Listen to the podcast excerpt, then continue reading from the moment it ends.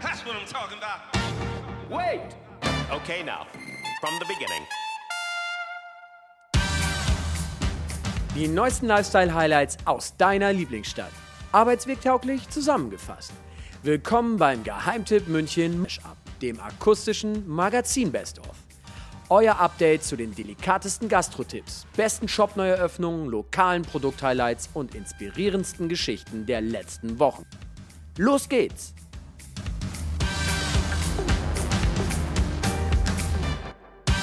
Hallo und herzlich willkommen, ihr Lieben, beim fünften Geheimtipp München Mashup, dem Geheimtipp Best of für eure Ohren. Auch diesmal haben wir eine kunterbunte Auswahl aus unserem Magazin für euch dabei. Auf euch wartet eine Stadtsafari der besonderen Art, eine, die all eure Sinne beansprucht. Ein besonders lauschiger Ort, der Delikatessen im Glas und auf der Leinwand verbindet. Und wer bei Delikatessen im Glas jetzt aufgehört hat, sollte unbedingt dranbleiben.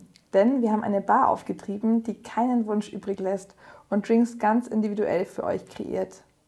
Das Besondere daran, nicht ihr müsst euch auf den Weg machen, die Drinks kommen zu euch. Neben mir im Studio ist die Jenny. Hallo, liebe Steffi und auch von mir ein Servus und willkommen zu unserer brandneuen Mesh-Up-Folge. Womit wollen wir heute anfangen? Also wir hatten doch gerade unser wunderbares Sommerfest und da hatten wir die Jungs von Shake and Stir zu Gast. Und der Name lässt schon vermuten, es wird gerührt und geschüttelt. Es handelt sich um Drinks. Simon und Flo, ähm, die zwei Jungs machen das. Die haben sich selbst auch beim Arbeiten hinter der Bar kennengelernt und ähm, haben gemerkt, okay, wir zu zweit, das läuft ziemlich geschmeidig und haben sich dann selbstständig gemacht beide weg von der Gastrokette und hin zum Getränke-Catering als äh, ganz eigenes Erlebnis. Und wichtig ist ihnen eben, dass nicht immer dasselbe auf die Bar, auf den Tisch kommt, also nicht immer der Gin Tonic, der Dauerbrenner, sondern ähm, dass die Drinks genauso individuell sind wie die Geschmäcker der Leute. Und ich finde, der Flo, der hat es ganz schön beschrieben im Interview und da hören wir jetzt mal rein. Also da kann ich für mich sprechen. Ich habe das, äh, ich habe in einer Bar gearbeitet als Student und habe irgendwie gemerkt, ja okay, jeder hat so seinen eigenen Geschmack. Wenn du immer genau dasselbe machst, genau nach dem Rezept, das schmeckt nicht jedem. Jeder hat mal, ich mag es ein bisschen saurer, ein bisschen süßer. Und das ist so ein bisschen mein Anreiz, dass ich sage, okay, ich will für jeden genau das richtige Getränk finden. Recht hat der Bur, würde ich sagen. Die zwei haben sich echt richtig ins Zeug gelegt und sind auf jeden Wunsch eingegangen. Mir schmeckt Alkohol einfach nicht so gut, muss ich mal hier leider an dieser Stelle sagen. Aber natürlich will ich trotzdem was spüren, wenn ihr versteht. Und deshalb lautete mein Wunsch an die Boys, äh, ein Mädchendrink, der knallt. Und ich weiß bis heute nicht, was drin war. Deshalb heißt er Steffi's Secret, aber war mega lecker. ja, und genau deswegen nehmen sich die Jungs immer extrem viel Zeit für ihre Kunden und treffen sich schon vor dem Event mit ihnen, um rauszufinden, welchen Geschmack ähm, der Kunde hat oder welcher Drink auch gut zur Party passt. Und dann gibt es nochmal ein kleines Tasting vor der Party, wo man nochmal auswählen darf. Und ähm, man kann auch ihre mobile Bar, die recht leicht aufzubauen ist, ganz individuell gestalten. Also es wird dann echt ein Highlight der Party, wenn die Bar gestaltet ist und die Drinks komplett abgestimmt sind, entweder auf die Person oder die Firma, die das Fest feiert. Und ähm, ja, wie es dann so ist, das hat uns der Simon gesagt. Da hören wir jetzt auch noch mal rein. Wir wollen auch selber einfach was Kreatives bieten und wie Flo eben meinte, dass zusammen diese, diese Kommunikation mit dem Auftraggeber bzw. mit uns, die soll irgendwie auch Mehrwert schaffen für beide Seiten. Und wir freuen uns eben oder wir sind glücklich, wenn am Ende des Abends jeder sagt, hey, das war vielleicht nicht unbedingt mein Drink, aber er hat noch was draus gemacht und es ist dann mein Drink geworden. Und das, glaube ich, ist das Schöne an dem Ganzen. Also nicht einfach zu sagen, ja, es gibt einen Gin Tonic, weil es den gibt, sondern es gibt ja Personen, die sagen, ah, ich hätte gerne noch ein bisschen was anderes, kannst du was machen? Und da, glaube ich, ist, muss man ansetzen, dass man einfach sagt, das ist nochmal das, wo du sagst, das i-Tüpfelchen auf dem Ganzen. Genau. Ja, und ich glaube, Steffi, oder? Das kannst du bestätigen so. Ja, total. Also neben meinem Mädchen-Drink haben die Jungs auf dem Sommerfest für jeden sich der Zeit genommen und wirklich jeden Drink auch mit Liebe und Hingabe zubereitet. Ganz in Love bin ich. und was waren so die allgemeinen Lieblingsdrinks auf dem Sommerfest? Was meinst du? Also abgefahren war der Basil Smash. Äh, Es war so ein ganz intensives Basilikum. Der hatte so eine ganz intensive Basilikumnote. Und für die Süßen unter uns gab es den Chocolate Negroni. Oh, lecker. Und für Leute, die mich, die wir jetzt alle schon wissen, eher mal auch non-alkoholisch unterwegs ist, machen Flo und Simon übrigens auch übrigens eben auch super sympathische Boys. auch geile Limonaden selbst. So, und jetzt höre ich auf zu schwärmen. Äh, wir haben natürlich auch noch andere Geheimtipps auf Lager. Was kommt als nächstes, Jenny? Oh, der nächste Geheimtipp, der ist auch was für die Sinne. Und einigen äh, Kinoliebhabern ist er vielleicht schon ein Begriff, aber ich glaube längst nicht allen Münchnern. Es geht nämlich um das Monopol-Kino in Schwabing. Und bei Kino, Steffi, sei mal ehrlich, woran denkst du da immer als erstes? Also neben dem Film eigentlich immer nur an Popcorn und Nachos. Ja, genau. Ähm, Im Monopol-Kino gibt es aber kein Popcorn. Da muss ich ja auch gestehen, habe ich mich erstmal gewundert, weil ich liebe auch Popcorn. Ähm, aber ich habe mich vor einer Woche mit Christian Pfeil, dem Betreiber vom Monopol und übrigens auch dem Arena-Kino in München, äh, getroffen und unterhalten. Und dann habe ich nochmal ein ganz anderes Verständnis für, für Kino bekommen und auch verstanden, warum er eben ähm, kein Popcorn anbietet und auch keine Nachos. Weil ähm, vielen geht es ja halt von vornherein, wenn man ins Kino geht, so um diesen riesen Popcorn-Eimer und den Liter Becher Cola und dann um den Film und dieses emotionale Erlebnis, das man dabei hat, um den geht es dann gar nicht mehr. Und das ist eigentlich schade. Und äh, Christian hat das in einem Gespräch ganz schön ähm, beschrieben und ich würde jetzt nochmal da reinhören, wenn Gerne. du möchtest. Oder ich komme eben auch mit Leuten ins Gespräch, beziehungsweise das ist äh, das Entscheidende ist für uns ja nicht mehr, dass wir ganz exklusiv hier nur Bewegtbild haben. Das ist ja rum, das ist ja schon lange rum. Aber äh, das, meine Güte, dann hätten wir aufhören müssen, Kino zu machen, als das Fernsehen erfunden worden ist oder spätestens, als es DVDs gab und Ja, die. Leute sich darüber Fern ihr, ihr Programm machen konnten. Es ist immer leichter geworden, sich die Inhalte zu besorgen, aber was kein anderer machen kann, ist, dass ich einen Film mit anderen Leuten erlebe. Ich erlebe Filme anders, wenn ich mich aufmache irgendwo hin. Meine Aufmerksamkeit ist eine ganz andere.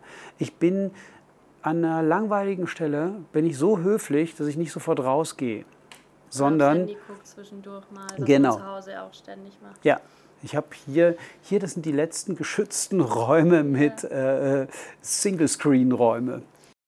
Ja, also er beschreibt da schon, was irgendwie zum Kinoerlebnis dazugehört. Und was ich interessant finde, er räumt auch mit dem Klischee auf, dass Streamingdienste unsere Kinokultur zerstören. Weil er hat gesagt, sich äh, zusammenfinden und sich Geschichten erzählen zu lassen, das ist sowas Urmenschliches und das wird auch nicht äh, einfach so verschwinden.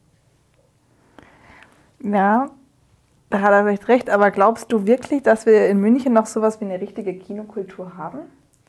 Die haben wir tatsächlich, da wurde ich auch eines Besseren belehrt.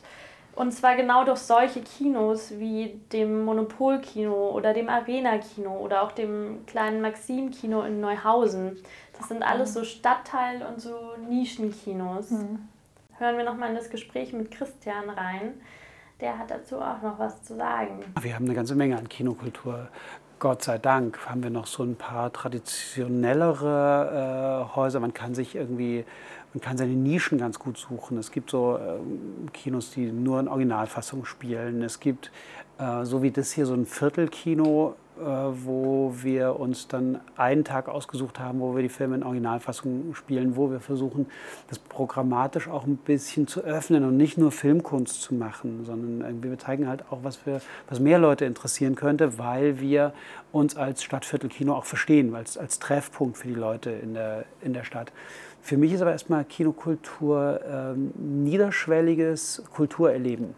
Ich, gehe, ich muss mich nicht, ich muss keine äh, Booklets vorher gelesen haben, sondern äh, ich gehe irgendwo hin und äh, habe ein äh, kulturelles Erlebnis in irgendeiner Form. Entweder habe ich mich nur unterhalten, aber äh, im Idealfall hat mir der Film ein Fenster aufgemacht. Aber jetzt muss man noch kurz dazu sagen, dass im Monopol auch Filme laufen für die breitere Masse oder für Kino-Unerfahrene. Ähm, und das Wichtigste bleibt aber trotzdem der Film und den soll man genießen und auch diesen ganzen Abend drumherum. Das heißt, anstelle von literweise Cola und Popcorn gibt es eben eine ausgewählte Weinkarte ähm, im Monopolkino und unterschiedliche Biersorten. Und dann kann man eben auch sich vor dem Film oder nach dem Film zusammensetzen und nochmal ratschen oder sich dann eben über den Film austauschen. Das ist halt so eine richtige schöne Abendgestaltung, wo man alles wieder ein bisschen wertschätzt. Und im Monopol gibt es deswegen jetzt was Neues, ganz Besonderes. Das ist die Kinobar. Das, das ähm, ist ein wunderschöner kleiner Kinosaal mit rotsamtenen Stühlen und grünen Wänden. Und da ist eben die Bar im Kinosaal mit drin. Ist auch eine ganz süße kleine edle Holzbar. Und dann hat man extra immer eine halbe Stunde vor dem Film Zeit, um noch zu ratschen. Und es gibt zwischen jedem Paar Stühlen ein kleines Tischchen, da kann man dann seinen Wein abstellen und seine Snacks. Und es ist dann eben wieder so mehr Kulturereignis mit Genuss und das ist irgendwie was ganz Besonderes. Ah, das klingt voll schön. Da wird das Kino wirklich wieder zu einem richtig schönen Erlebnis. Finde ich gut. Hat dir Christian noch einen absoluten Kino-Insider-Tipp gegeben? Also, ähm, so den Tipp schlechthin, ähm, hat er mir nicht gegeben, denn man glaubt es kaum, auch Christian schaut sich nicht nur fade ähm, Arthouse-Filme an, sondern er geht auch ab und zu. ähm, er geht auch ab und zu in die sogenannten Popcorn-Paläste, so nennt er sie nämlich. Ähm, und schaut sich gerne Blockbuster an. Also es gibt keine festen Regeln. Ähm, aber einen kleinen Tipp hat er mir doch auf den Weg mitgegeben und zwar man sollte dann mal ins Kino gehen, wenn eigentlich sonst keiner geht. Und zwar mal unter der Woche, am Nachmittag oder zur Sonntagsmatinee, weil da sind dann auch wirklich die Filmfreaks und mhm. dann hat man auch Gleichgesinnte, mit denen man die Filme genießen kann. Und das ist dann natürlich noch ein bisschen gemütlicher und lauschiger, als wenn man mit den Massen in den Saal strömt. Das stimmt. Also Jetzt bin ich so motiviert, dass uns das so bald, so bald wie möglich in die Tat umsetzen, liebe Jenny. Oh ja, wir haben ein Kinodate. Ich bin ja auch schwer dafür. Mit Wein und Bier. Mit Wein und Bier. Ohne Popcorn. Uhu, dann darfst du das doch bald mal in die Tat umsetzen, liebe Jenny. Wir haben ein Kinodate. Wir haben ein Kinodate und dann können wir dort auch gleich unseren Geheimtipp-Kurzfilm genießen. Apropos genießen, wie lautet denn unser nächster Geheimtipp? Äh, ja, da steht auch der Genuss im Vordergrund. Ähm, das ist diesmal ein Erlebnis für den Gaumen und eine Entdeckungsreise durch die ganze Stadt. Denn es geht um die Taste Tours. Mhm, klingt schon mal lecker. Was kann man denn bei den Taste Tours so entdecken?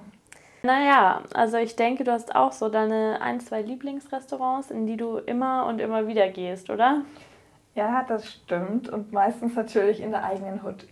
Ganz genau, so geht es mir auch. Aber München hat natürlich gastrotechnisch viel, viel mehr zu bieten und das meiste bekommt man deswegen einfach überhaupt nicht mit, was total schade ist. Das stimmt. Und was erwartet mich denn so, also wenn ich in so einen Taste-Tour-Bus einsteige? Das beschreibt der Benny, der ist dann nämlich der Tourguide, total schön. Und da hören wir jetzt auch nochmal in das Interview rein. Und das Schöne ist, auf der Taste Tour kriegst du von anderen ähm, Stadtteilen was Neues mit, ähm, verbinden das Alte, Alteingesessene äh, mit dem Neuen und auch was uns persönlich ganz wichtig ist, ist der Bezug zum Gastronom. Also Gastronom ist bei der Tour dabei, erzählt was über die Philosophie, über seine Speisen, über seine Leibgerichte. Das macht halt mega viel Spaß, den Gästen einen schönen Abend zu bereiten. Also man geht auf absolute Gastro-Entdeckungsreise. Genauer, man wird an vier verschiedene Orte entführt und dort verköstigt mit Spezialitäten und auch mit Getränken. Und besonders ist auch, dass du vorher nicht weißt, wo du hinfährst. Es ist eine absolute Überraschungstour. Und vor Ort erzählen dann die Besitzer oder die Köche auch was zu ihrer eigenen Gastronomie und zu der Entstehung der Karte und der Gerichte. Du tauchst also wirklich so kopfüber als Insider in die Münchner Gastroszene. Und nebenbei gibt es halt mega leckeres Essen und ziemlich guten Wein. Mhm. Eine Wundertüte für die Geschmacksknospen. Also geilo. da bekomme ich gleich Lust, äh, Neues auszuprobieren um, und vor allem um zu essen natürlich. Oh ja, Essen können wir immer, das wissen wir. Ähm, ich finde auch, das ist so eine total schöne Idee, wenn man mal wieder nicht weiß, was man zum Geburtstag verschenken soll, ähm, weil es so eine Wundertüte eben ist. Und das Beste, wenn man so eine Taste-Tour verschenkt, kann man mitfahren und das auch als gemeinsames ähm, Erlebnis zelebrieren. Cool. Also wer jetzt neugierig geworden ist, kann auf Insta unter tastetours-muck vorbeischauen. Oder wer es gar nicht mehr warten kann, bucht sofort. Den Link findet ihr natürlich in unserem Magazin unter Schmankerl. Oder ihr geht direkt auf munich.taste-tours.com. Ja, dann mal los, ihr Lieben, gell? Ihr wisst, was zu tun ist. Mehr Geheimtipps für die Ohren findet ihr bei allen einschlägigen Audioanbietern wie Spotify, Deezer, iTunes und Co. Ihr wisst schon Bescheid. Wir sagen danke fürs Zuhören und wünschen euch viel Freude beim Entdecken der Geheimtipps. Und wir freuen uns natürlich auch, wenn ihr uns ein Like da lasst oder am besten ihr abonniert uns. Wir versprechen, die Geheimtipps gehen nie aus. Ciao und wir hören uns. Servus, adieu.